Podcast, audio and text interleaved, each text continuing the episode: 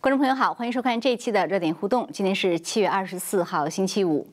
今天下午，曾经一度声称拒绝闭馆的休斯顿中领馆还是关闭了。那么在馆外呢，有成批的媒体和一些反抗中共迫害的团体见证了这样的一个历史时刻。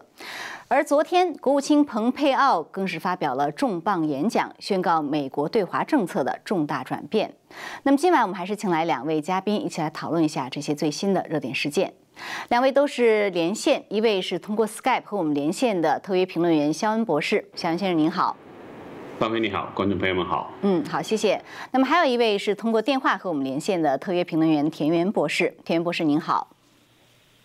方飞你好，各位观众好。嗯，好的，谢谢二位。好的，那观众朋友也欢迎您在节目中间呢给我们发手机简讯或者在视频下方留言。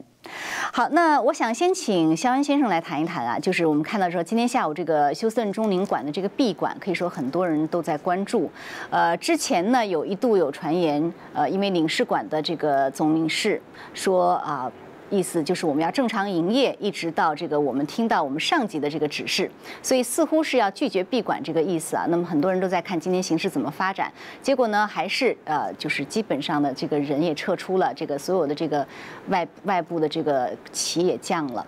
呃所以还是闭馆了。那与此同时呢，呃在三藩市的这个中宁馆，呃前几天媒体爆出他呃有一个中共的这个军方的研究人员藏在那里面。也是在昨天晚上，这个人就出了领馆，然后被美国的这个司法部门就逮捕。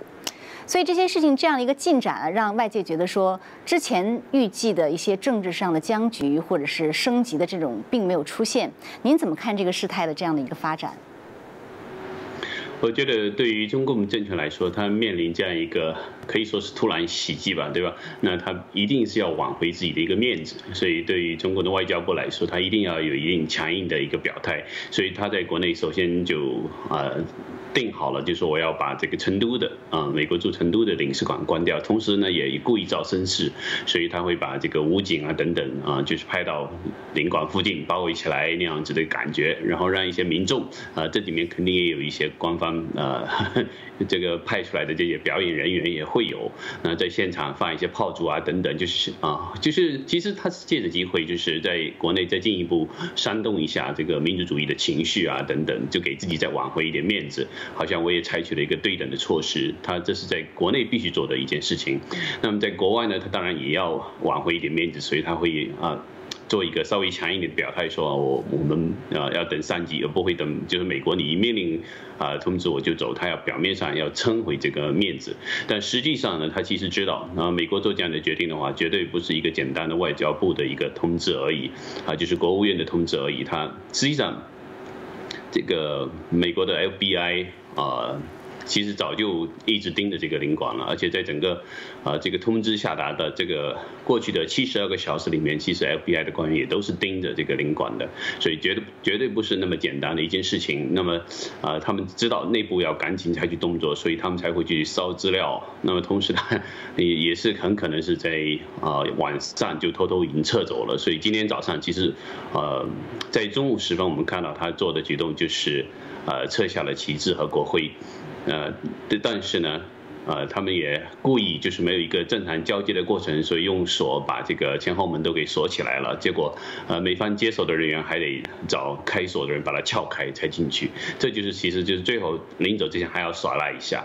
啊，那所有这一切只不过是为了挽回中共的一点面子。然后呢，呃，另外一个动作要挽回面子的就是他的总领事。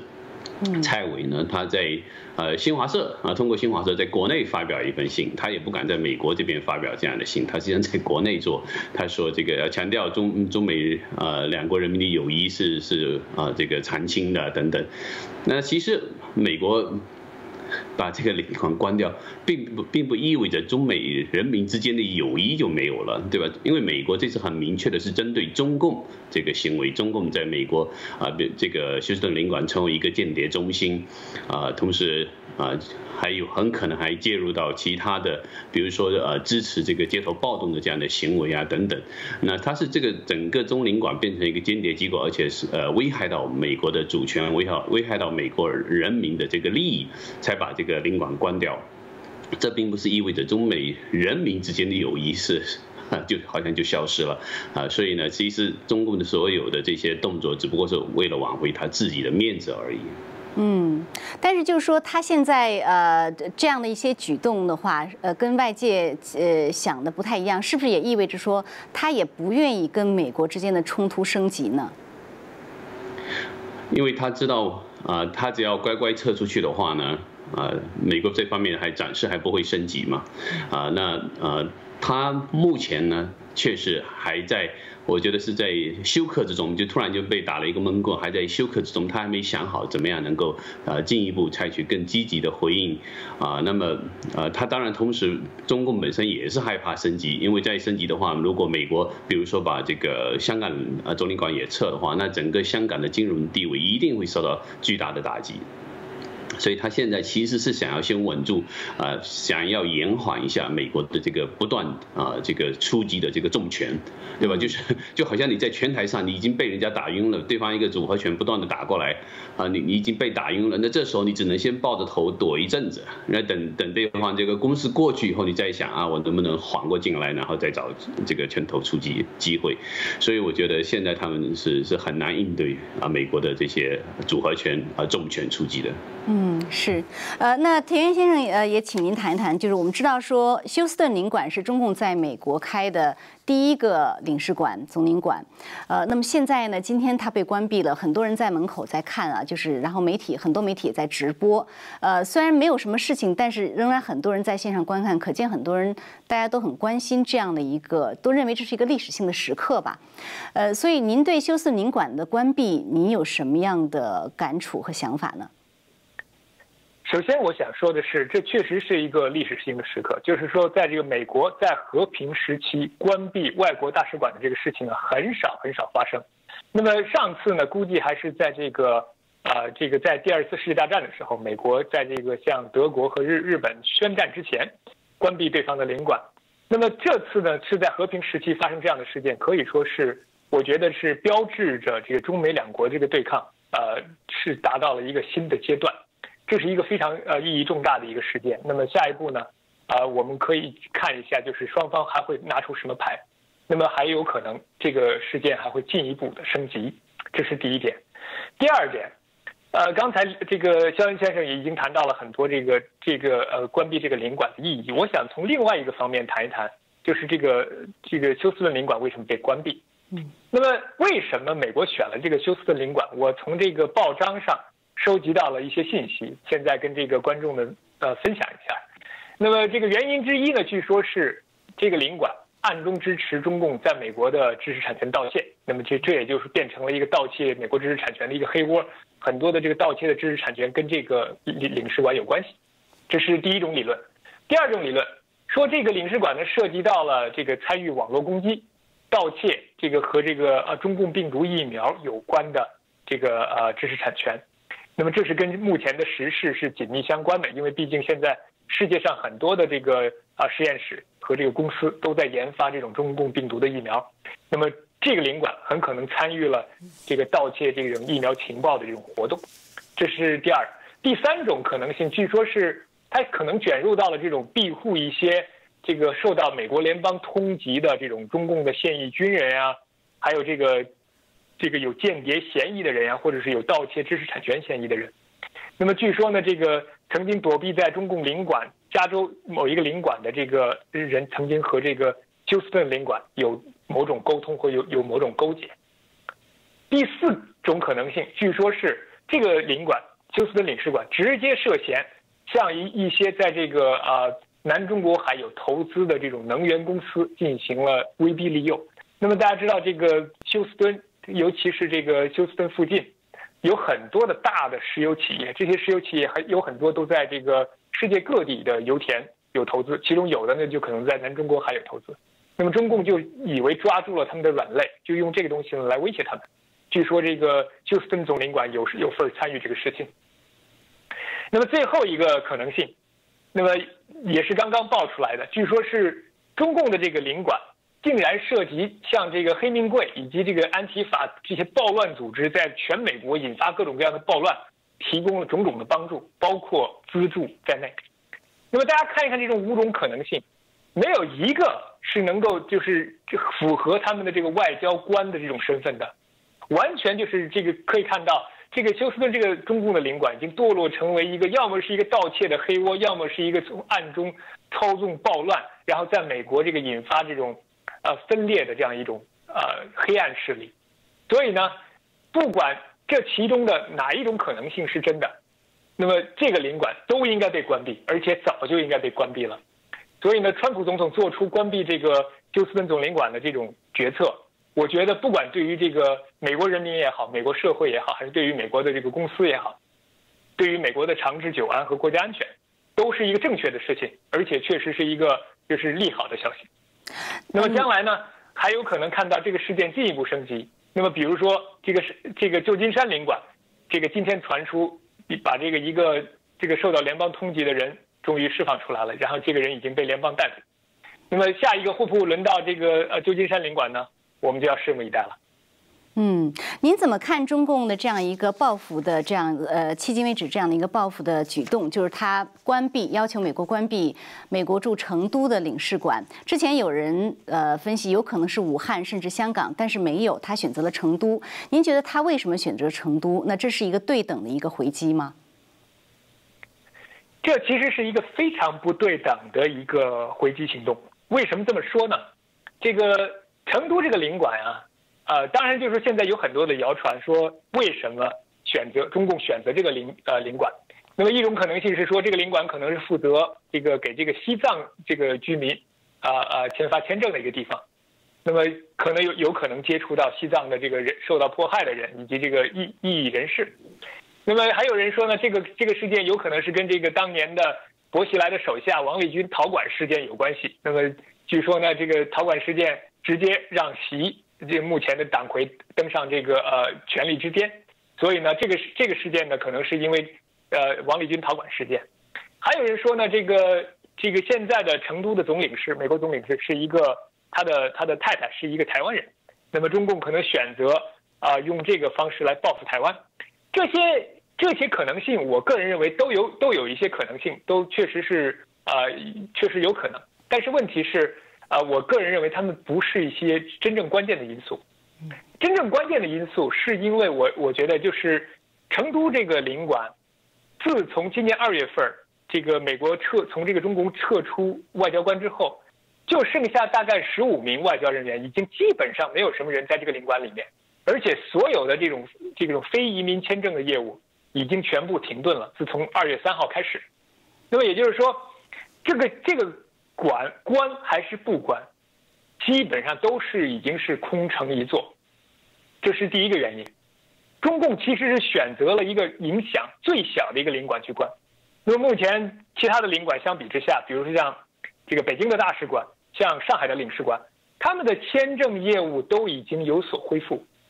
那么针对于尤其像这个成都这样比较偏远，在这个处于西部的地区，冲击最小。那么第二点是经济方面的考虑，那么中共也有御用学者出来承认，关闭了成都领事馆，对这个中美经贸交流之间的影响是最小的，因为毕竟这个中国的西南地区不能和这个江浙呀，或者是广东啊，或者是这个呃环渤海地区相比，那么关闭那些地区的领馆，比如说关闭中中共呃在这个北京的大使馆，关闭在这个武汉或者是上海的领馆，或者是关闭广州的领馆。都要比这个关闭成都领馆的冲击要大得多，所以这一个回合下来，美国在这个回合里面其实损失的不多，而中共呢却损失了在这个美南的一个主要的一个据点，所以呢，我觉得这其实是中共，其实是就像吃了一记闷棍之后呢，想回击，但没有这个能力回击，也不想再进一步的挑战美国，才做出了这样一个举动。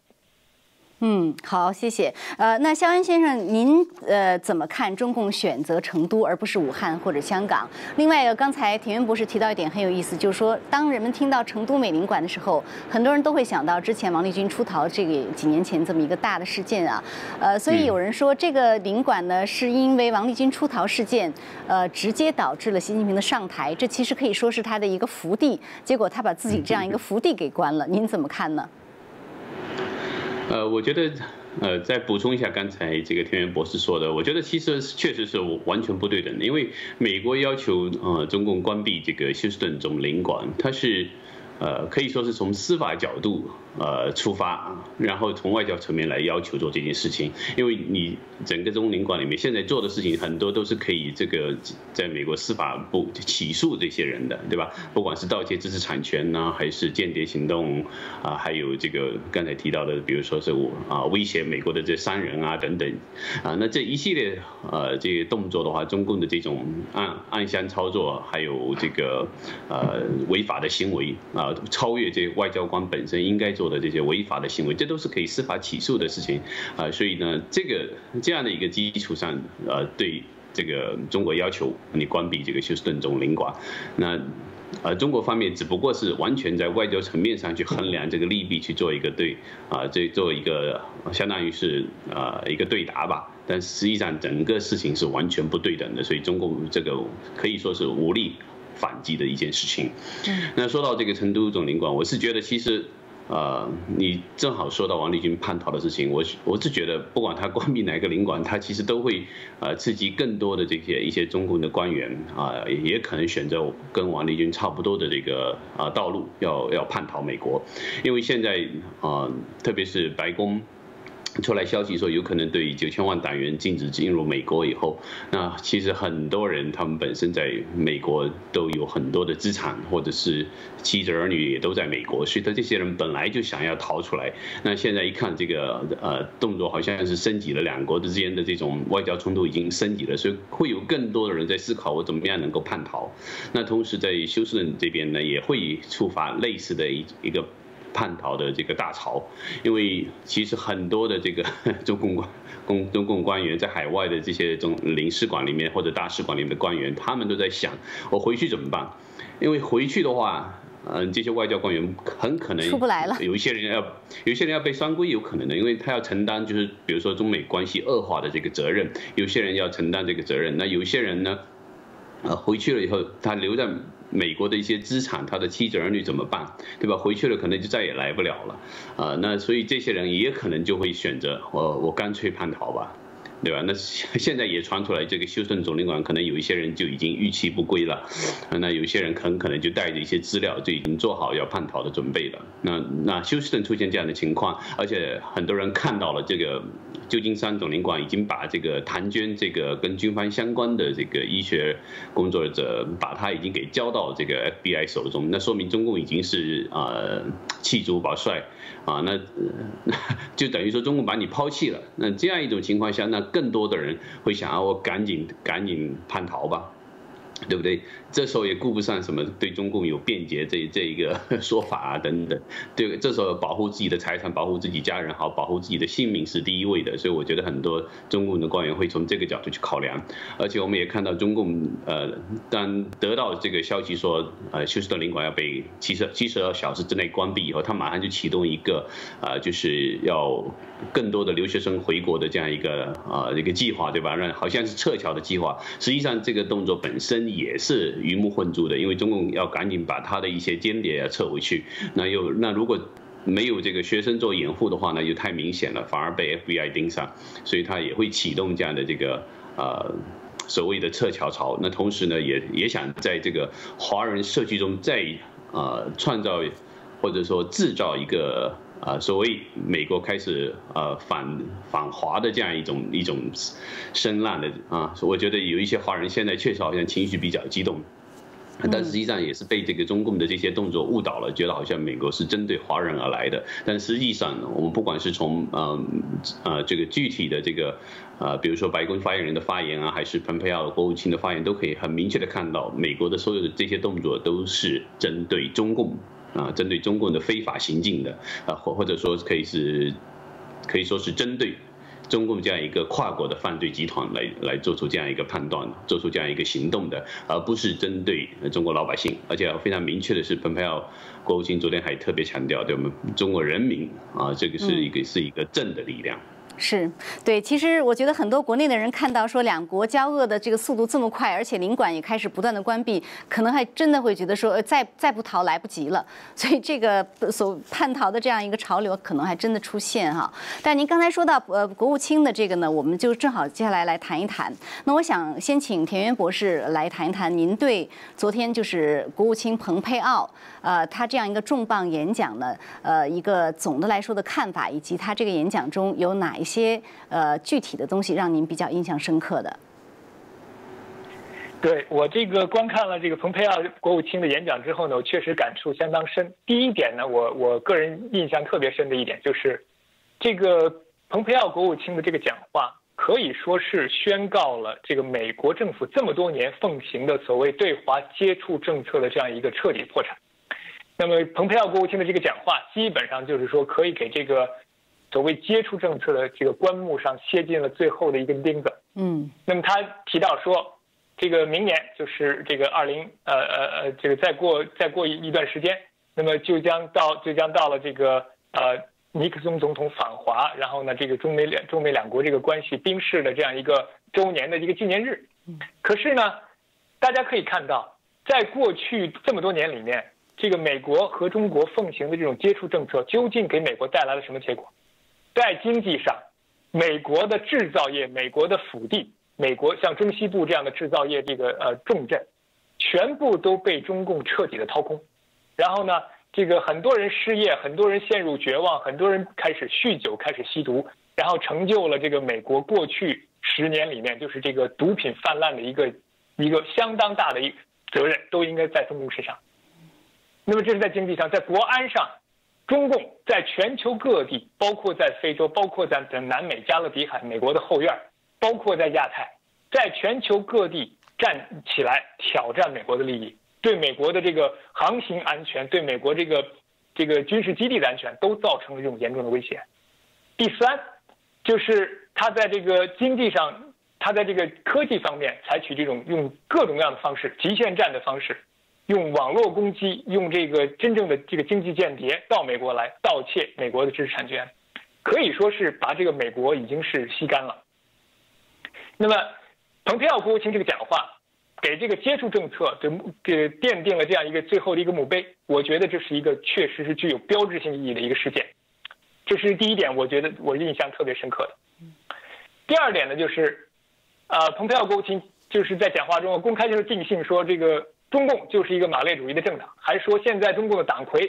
就是信奉这个所谓的破产的这个极权主义意识形态的这样一个人。那么他没有，就是说他没有直接说说我们要在这个中国要推翻中国共产党，推翻中国共产党政权，没有没有像这个对伊朗一样呼吁说我们要改变他们的政权，但是呢是敦促这个美国和他的盟国要和中国人民携手合作，来这个改变中共的这种行为。这是第二点，我是这个印象比较深刻的，因为他还说，就是说现在这个，因为中共的独裁者现在信奉的是独裁统治，他这个对内镇压，对外也威胁到了这种全球的安全，包括美国人的安全在内。这是第二点。第三点就是，这个他在讲话中啊讲了很多，就是啊当年这个美国是怎么样解体苏联的。那么，这目前他当。很多次提到了里根总统的名字，那么他他的意思就是说呢，美国现在也将用同样的这个政策来对待这个中共的这种暴政，因为他说他提到有一句说，其实他说中国人民也是啊渴望自由的，这就是我对这个蓬佩奥国务卿讲话里面印象比较深刻的几点。但是呢，就是同时呢，我还有这样一个想法，虽然说就是自从这个川普总统开始执政之后，对中共的这个呃。在言辞上的态度其实一直都是相当的这个强硬的，相当的激烈。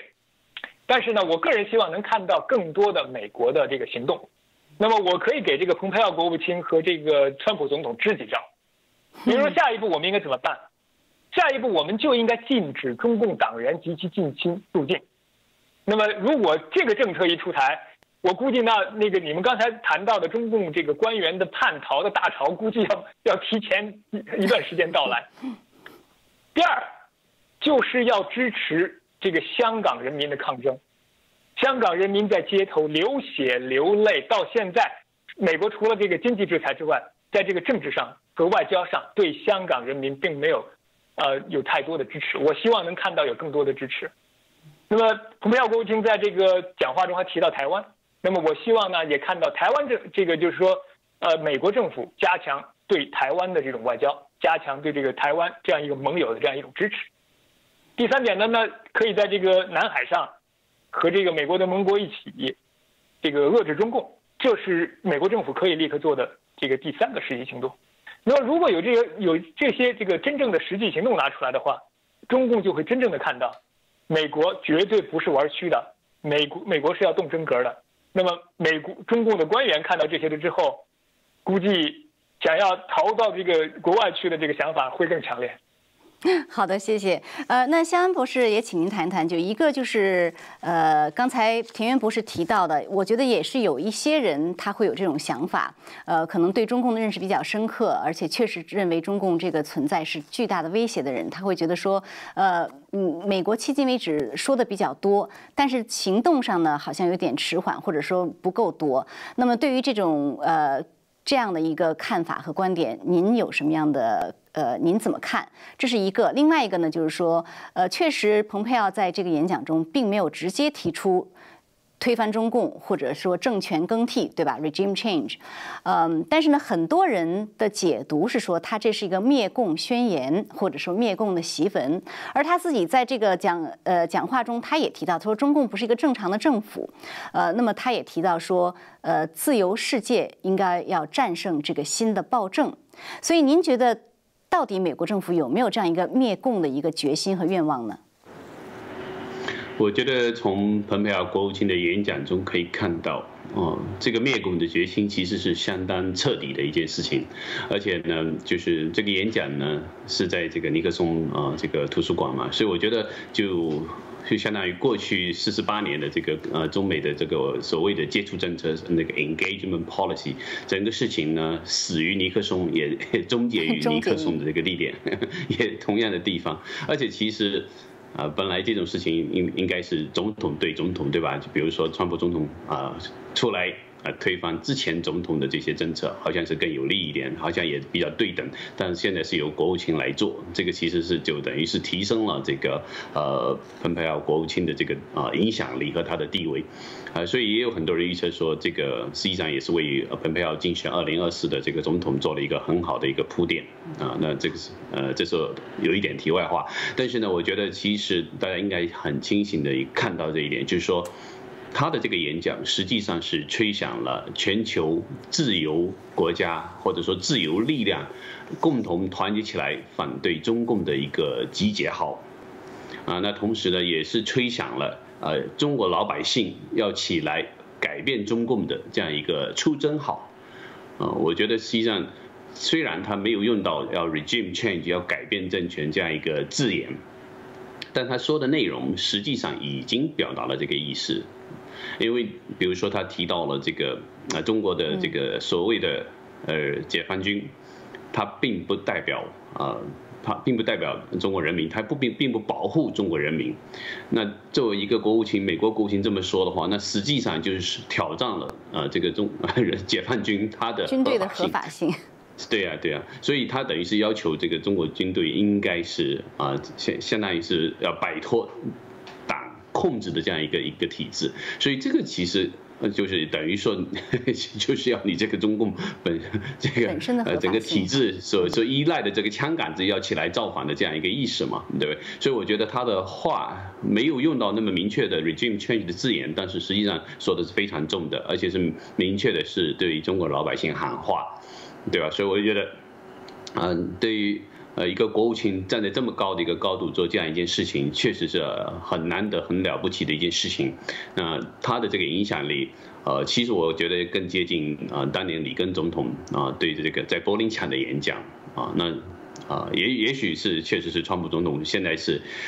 陷陷入这个疫情啊，还有这个国内的这些骚乱啊。啊，还有经济复苏的问题啊，所以呢，他也可能呃暂时无法集中精力对付中共，或者是他的这个竞选团队还在呃筹划更大的一些动作。那但是呢，先有这个国务卿出来，就已经对中共啊吹响了这样一个集结号，还对。嗯，就说也是希望中国老老百姓对吧，开始起来反对中共的这样一个出征号，所以我觉得这个事情其实是意义非常深远的，那一定会呃激发更多的中国老百姓起来全面反对中共的这个呃对他们的凌辱暴政，对吧？那我觉得啊。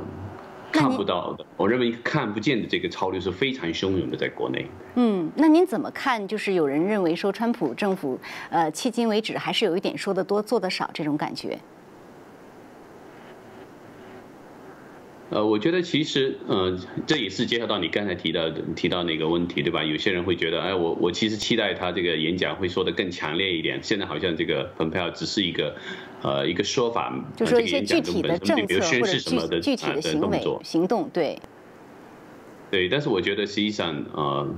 因为他实际上已经在做了，就是包括比如说要求这个休斯顿总领馆关闭啊等等，然后他同时，呃，前两天他也。到了欧洲，对吧？还有这个啊，跟英国要进一步的合作。那法国也开始要要呃禁止华为啊这个技术进入五 G 市场啊等等。那这些事情其实都是蓬佩奥在啊外交层面已经做了很多的运作。所以他这次的演讲，他并不需要这个演讲中啊提出更多的这个具体的动作，因为很多事情已经已经 lay out，这个已经已经都铺垫好了，大家会看到这个。呃，这个一波又一波的这种攻击波一定会到来的。那，呃，对于他来说，我觉得他相当于从这个国务卿从外交的层面，他已经做到顶，他已经是呃。尽全力去呼吁这个呃自由社会形成结盟，对吧？包括前两年他就已经成立了这个 International Religious Freedom Alliance，就是全球宗教自由的这样一个联盟。那现在他所呼吁成立的自由社会的联盟，实际上将来也可能就取代联合国这样一个一个做法。所以我觉得他的动作呃和他的思想已经相当前卫了。就是中国人有时候会觉得啊，我要看到一个具体的一些惩罚措施啊等等，那我倒也觉得也并不。并不要那么心急，而且另外一个角度，我觉得实际上呃没有呃提到具体的一些动作，实际上也是一种很巧妙的一个安排，因为我觉得整个事情其实是啊对于中国老百姓来说啊以及包括啊西方社会很多人被中共欺骗了这么多年嘛，对吧？还有这个中国老百姓被这个中共凌辱了这么多年，那对于。呃，整个全球的人们，人们清醒的认识中共的本质，我觉得这个是首要的。所以他这个演讲有起到一个非常重要的一个，呃，让人觉醒的这样一个作用。那这一点，我觉得是是。呃，其实比一些，比如说简单的外交的这种呃制裁措施还要大，因为他从这个呃 ideology 这个层面、思想的层面，让人清醒的看到中共是一个呃什么样的一个政府，他呃他已经在国际社会上彻底失去信用的这样一个政府，所以他讲是 distrust 对吧？unverify 就好像说在法庭上我是对你进行有罪推 推证，而不是无罪推证，就知道你你已经是个犯罪分子，然后你要证实自己的清白。嗯，对，所以如果是从这个层面，呢中国人也会去想，哦，我原来是跟这样一个政府绑在一起，所以我觉得是中国人自己要从这个演讲中自己去觉醒，我所处的危危险的环境，我跟这么一个犯罪集团，我跟这么跨国犯罪集团，一个破产了没有任何信用的政府捆绑在一起，这是我中国人要的未来吗？对不对？所以这是中国人自己觉醒的机会，所以我并不觉得。这个蓬佩奥的演讲需要再附加任何动作，他应该就是一个很好的给中国人一个短暂的还有思考的这样一个机会，让人们想一想，我们自己这个民族被中国凌辱了这么久，难道不应该我们自己抛弃它吗？这我们要改变这个这个现状，对吗？所以我觉得，呃，这个从内心上改变，让更多的中国人能够觉醒，让更多美国的呃这个几十年里面被中共各种各样的谎言所欺骗的人，西方人也觉醒，我觉得这个作用其实是更大的。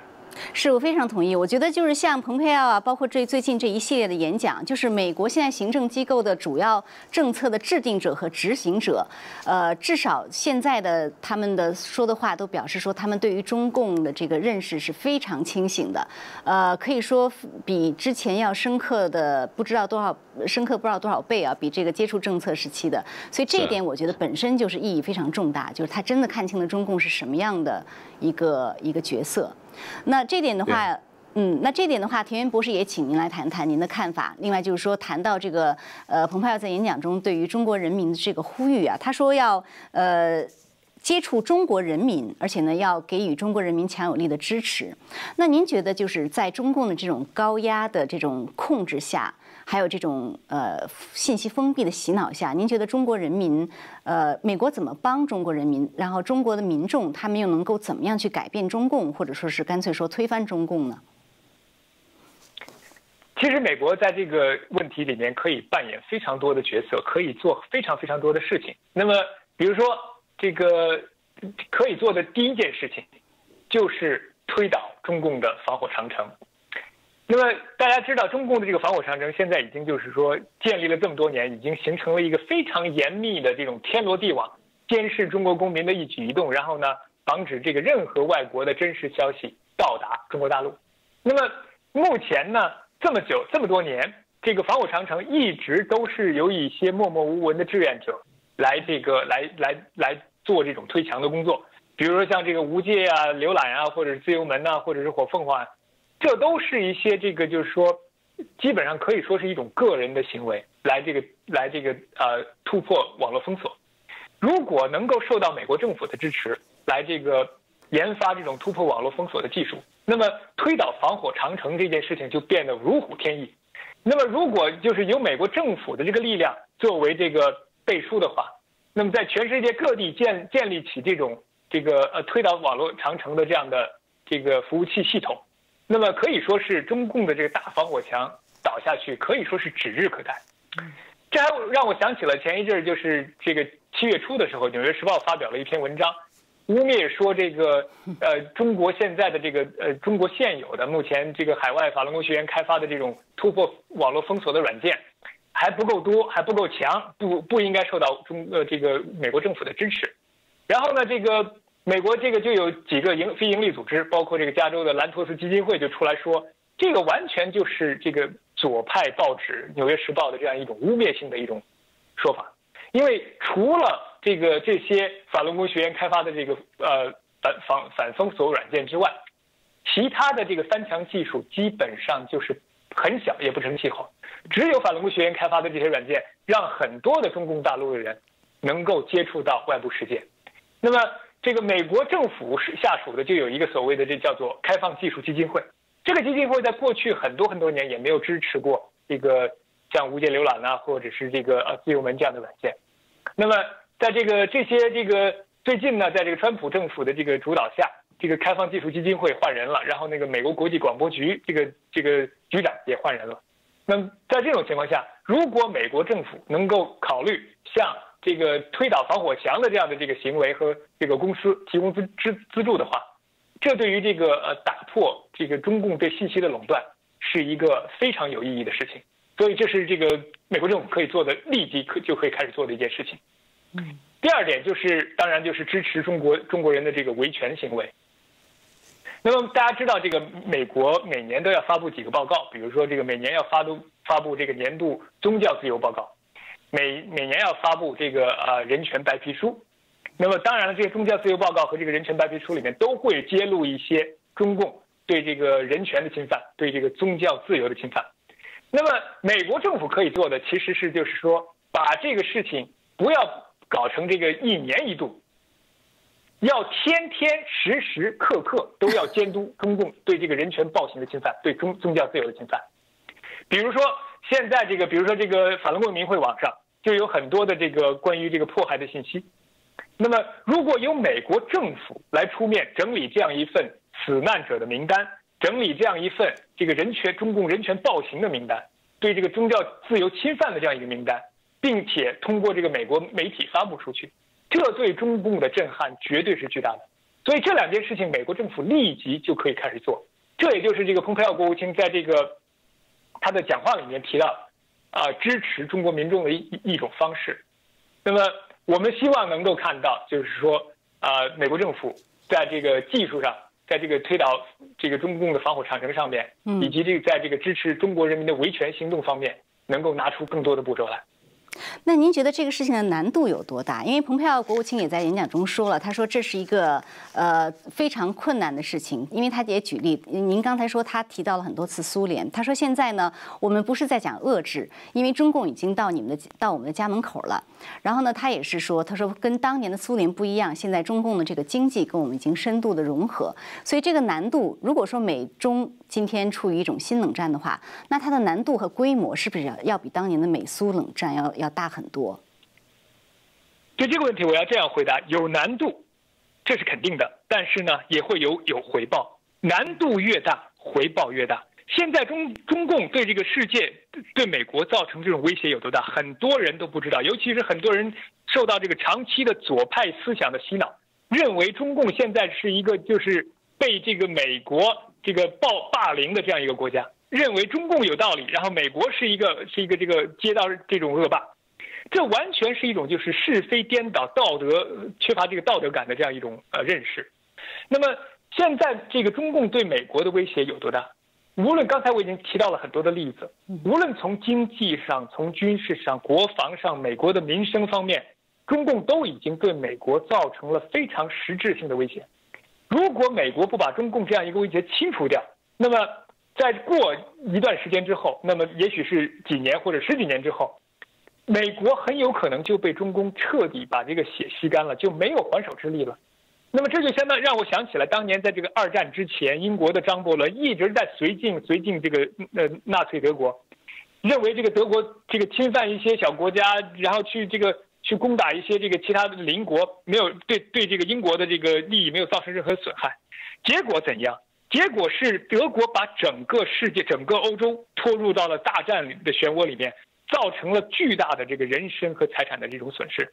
如果当年美国和英国这个同盟国能够强力的在二战开始的时候就介入的话，这个这个损失不至于这么大。那么我们今天也处在同样一个这个历史的关键的节点。那么你现在可以去这个遏制中共，你也可以选择就这么继续麻痹下去。最后的结果是什么？你越麻痹的时间越久，最后就会造成。这个和当年二战时候的情况一样，你的这个人身还有在这个财产上面的损失就会越来越大，所以，这个现在是困难是有，但是困难越大，你得到的回报也会越大。所以呢，我觉得出于这个美国的这个最佳利益，应该是和现在的中共应该是这个呃主动的拿出行动来制止中共，无论是在国内还是在国外的这种暴行，这样。才是这个美国这样一个国家对全世界负责任的这样一种态度。对，而且越往后困难可能越大，呃，不是可能是肯定越大。所以，相信这个问题，你有什么？嗯，你有什么补充？呃，我觉得确实，西方社会还是有很多人没有。呃，充分的、清醒的看到中共对整个西方社会所带来的威胁，包括今天我还看到，呃，比如说 VOA 的一个节目中还请了一些啊一个智库的专家，那这个智智库专 本身就是那个基辛格啊这个呃这一派的一个智库吧，对吧？那他当然就是其实。呃，还在幻想，他其实还在替呃这个过去的政策辩护，还在替中共辩护。他觉得呃这个事情一定要避免使它升级，会有可能发生这个核战争啊啊第三次世界大战啊等等。他只是从这个威胁的角度去谈，就觉得中国仍然很强大啊。那这里面确实是就是说有有两方面，他都是误判，一个是对于中共的现在的这个实力的一个误判，另外对于就是对呃中共对。西方社会对美国的威胁的一个误判，他并没有看到。就像说，咱们举个例子，比如说，就像是一个一呃一个强盗已经到你家家里了，不断的这个呃抢劫、洗劫，甚至各种奸杀的活动都已经发生了。那你是看着他呃这样的暴行继续下去呢？呃，还是说起来反抗？你还是说你你担心他有可能再掏出枪来把我们全部杀了？现在只不过是奸啊，比如说奸淫掳掠啊等等。我我我怕他要杀我，所以我就只能忍的，是这样一种心态嘛，对不对？所以所以我觉得呃，很多人没有看到中共渗透到美国方方面面给美国社会带来的一个危害。好的。啊，那这个呃智库的人往往就陷在这样一种呃这个误区里面。那另外他又觉得中共很强大，他觉得中共还有核武器，我千万不要惹恼中共。中共要是。发出核武器怎么办？对吧？中共甚至有一些极端的这个呃军官说，我可以牺牲西安以东多少城市？好的，那不好意思，小杨先生，因为我们节目时间已经过了哈，但是非常感谢呃您的这个，我们只能在下次节目中继续来探讨这个问题。好的，那非常感谢二位，今天就先这样，我们下次节目再见。